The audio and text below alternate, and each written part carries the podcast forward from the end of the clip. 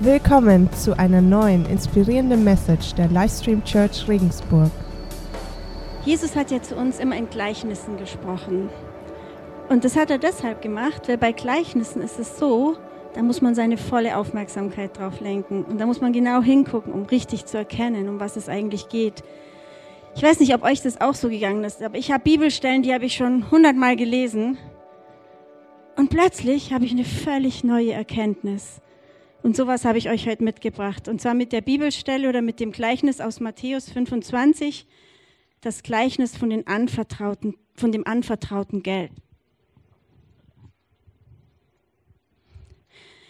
Es ist wie bei einem Mann, der vorhat, der vorhatte, in ein anderes Land zu, zu reisen. Er rief seine Diener zu sich und vertraute ihnen sein Vermögen an. Einem gab er fünf Talente, einem anderen zwei und wieder einem anderen eines, jedem nach seinen Fähigkeiten entsprechend. Dann reiste er ab. Jetzt kürze ich, kürze ich ein bisschen ab, weil ich nicht so viel Zeit habe. Ähm, die Diener haben dann Folgendes gemacht. Der mit den fünf Talenten hat gleich angefangen damit zu arbeiten, konnte diese fünf Talente verdoppeln auf zehn Talente. Der mit den zwei Talenten, der hat genau das Gleiche gemacht. Der hat richtig sofort angefangen, mit dem Geld zu arbeiten, konnte das auf vier Talente verdoppeln. Und der mit dem einen Talent hat dieses eine Talent begraben. Und dann ist der Herr wieder zurückgekommen und wollte mit seinen Dienern abrechnen. Und da lese ich jetzt vor. Zuerst kam der, der fünf Talente erhalten hatte. Er brachte die fünf Talente mit und sagte, Herr, fünf Talente hast du mir gegeben, diese fünf hier habe ich dazu gewonnen. Sehr gut, erwiderte der Herr. Du bist ein tüchtiger und treuer Diener. Du bist mit dem wenigen treu umgegangen. darum will ich dir mehr anvertrauen. Komm herein zum Freudenfest deines Herrn. Das gleiche ist mit dem mit den zwei Talenten passiert. Auch er ist eingeladen worden zum Freudenfest des Herrn. Zuletzt kam auch der, der ein Talent bekommen hatte. Herr, sagte er, ich wusste, dass du ein harter Mann bist. Du erntest, wo du nicht gesät hast, und du sammelst ein, wo du nicht ausgestreut hast. Deshalb hatte ich Angst und vergrub dein Talent in der Erde. Hier hast du zurück, was dir gehört. Da gab ihm sein Herr zur Antwort, du böser und fauler Mensch. Du hast also gewusst, dass ich ernte, wo ich nicht gesät habe, und einsammle, wo ich nicht ausgestreut habe. Da hättest du mein Geld doch wenigstens zur Bank bringen können, dann hätte ich es bei meiner Rückkehr mit Zinsen zurückbekommen. Nehmt ihm das Talent weg und gebt es dem, der die zehn Talente hat. Denn jedem, der hat, wird gegeben und er wird im Überfluss haben. Wer aber nicht hat, dem wird auch das genommen, was er hat. Und dann wurde er in die Finsternis geworfen. Ich weiß nicht, wie es euch geht, aber mir hat dieses Gleichnis immer ein bisschen zu schaffen gemacht. Ich habe mir gedacht, also wenn ich eine Summe Geld kriegen würde, ich wäre jetzt nicht der, der an der Börse hochspekulative Wertpapiere kauft und das Geld schnell verdoppelt. Also irgendwie habe ich mich da immer gedacht, hm, das hätte ich auch nicht hingekriegt. Und ähm, besser habe ich das Gleichnis verstanden, wenn man mit den Talenten das nicht mit Geld gleichsetzt, sondern vielleicht mit den Gaben, die Gott uns geschenkt hat. Dass wir, wenn wir die Gaben, die wir bekommen haben, wieder in sein Reich einsetzen, dass wir es dann vermehren. Das konnte ich schon besser einschätzen. Aber diesmal habe ich eine ganz andere Erkenntnis und mir ist was ganz anderes, ganz neu wichtig geworden. Und zwar, ich glaube, in diesem Gleichnis geht es noch um eine ganz andere Sache, um ein ganz grundlegendes Thema. Es geht um unsere Herzenseinstellung zum Herrn. Es geht um unsere Grundeinstellung zu Gott. Bei technischen Geräten gibt es ja auch dieses Default Setting, diese Grundeinstellung, diese Grundausstattung. Um die geht es, unsere Grundeinstellung zu Gott. Haben wir die Grundeinstellung, Gott ist ein guter Gott, dann wird uns mehr anvertraut. Oder haben wir die Einstellung, Gott ist ein harter Gott. Der ist rot, weil er zornig ist. Gott ist ein harter Gott. Dann verlieren wir auch das wenige, was wir haben. Ich möchte da ein bisschen näher drauf eingehen.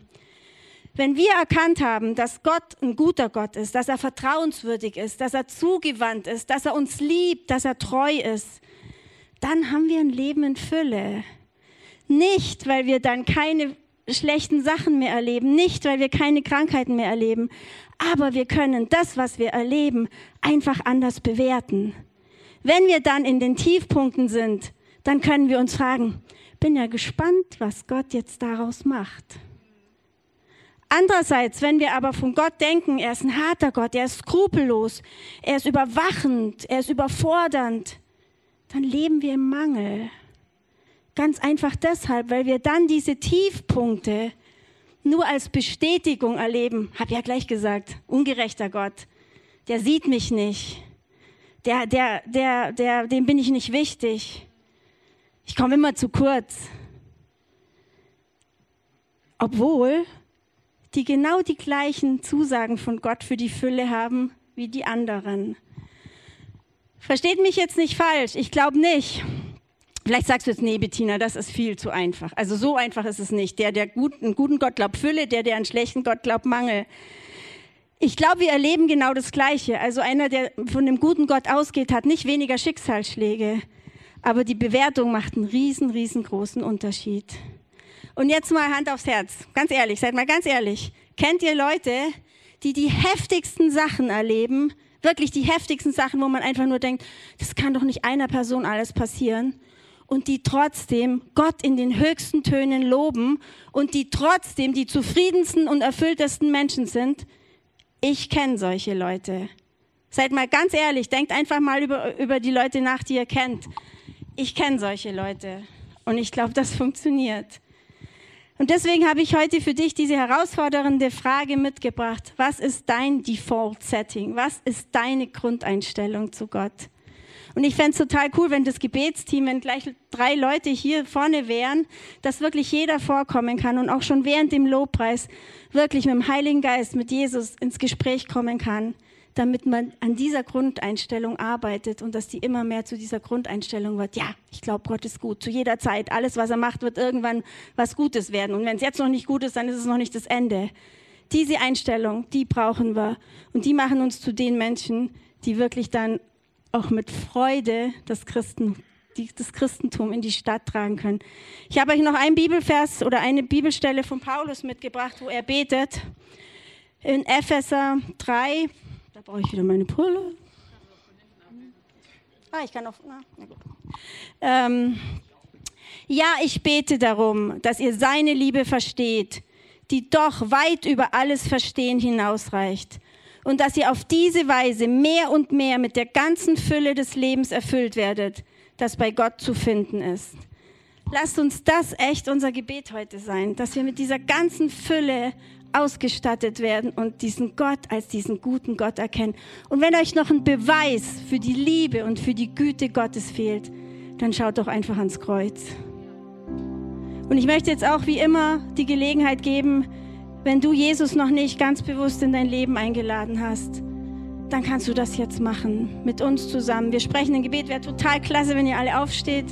Wir sprechen dieses Gebet, wo du Jesus einfach sagst, okay, ich will, ich will, ich will zu dir gehören. Ich will ein Kind diesen, dieses guten Gottes sein, dem all das zugesprochen ist, was in der Bibel steht. Herr, danke, dass du mich liebst. Danke, dass du am Kreuz für mich gestorben bist, aber auch wieder auferstanden bist. Danke, dass du mich so annimmst, wie ich bin. Bitte vergib mir all meine Schuld und erfüll mein Herz mit deiner Gnade. Du bist mein Gott. Du bist mein Herr. Du bist mein Retter. Ich folge dir nach. Im Namen von Jesus Christus. Amen.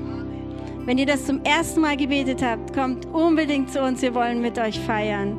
Und ich fände es jetzt echt schön, wenn Beter hier vorne sind und wenn ihr das in Anspruch nehmt, dass ihr vielleicht für eure Grundeinstellung beten lasst, wenn ihr da noch merkt, da ist noch Luft nach oben. Und natürlich auch für alle anderen Sachen. Klar, ihr könnt natürlich für alles beten lassen.